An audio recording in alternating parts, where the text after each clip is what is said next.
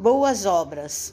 Assim brilhe também a vossa luz diante dos homens, para que vejam as vossas boas obras e glorifiquem a vosso Pai que está no céu.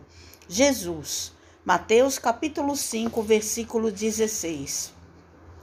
Brilhe vossa luz, disse-nos o Mestre. E muitas vezes julgamos-nos unicamente no dever de buscar as alturas mentais. E suspiramos inquietos pela dominação do cérebro. Contudo, o Cristo foi claro e simples no ensinamento. Brilhe também a vossa luz diante dos homens, para que vejam as vossas boas obras e glorifiquem o vo a vosso Pai que está no céu. Não apenas pela cultura intelectual, não somente pela frase correta, nem só pelo verbo flamejante. Não apenas pela interpretação eficiente das leis divinas, não somente pela prece labial apurada e comovedora nem só pelas palavras e pelos votos brilhantes.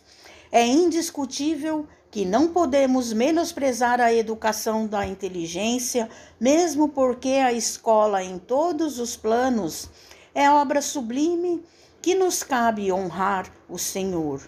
Mas Jesus, com a referência, convidava-nos ao exercício constante das boas obras, seja onde for, pois somente o coração tem o poder de tocar o coração, e somente aperfeiçoando os nossos sentimentos conseguiremos nutrir a chama espiritual em nós, consoante o divino apelo.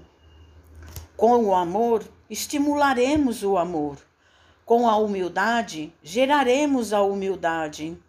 Com a paz em nós, ajudaremos a construir a paz dos outros. Com a nossa paciência, edificaremos a paciência alheia. Com a caridade em nossos passos, semearemos a caridade nos passos do próximo. Com a nossa fé, garantiremos a fé ao redor de nós mesmos.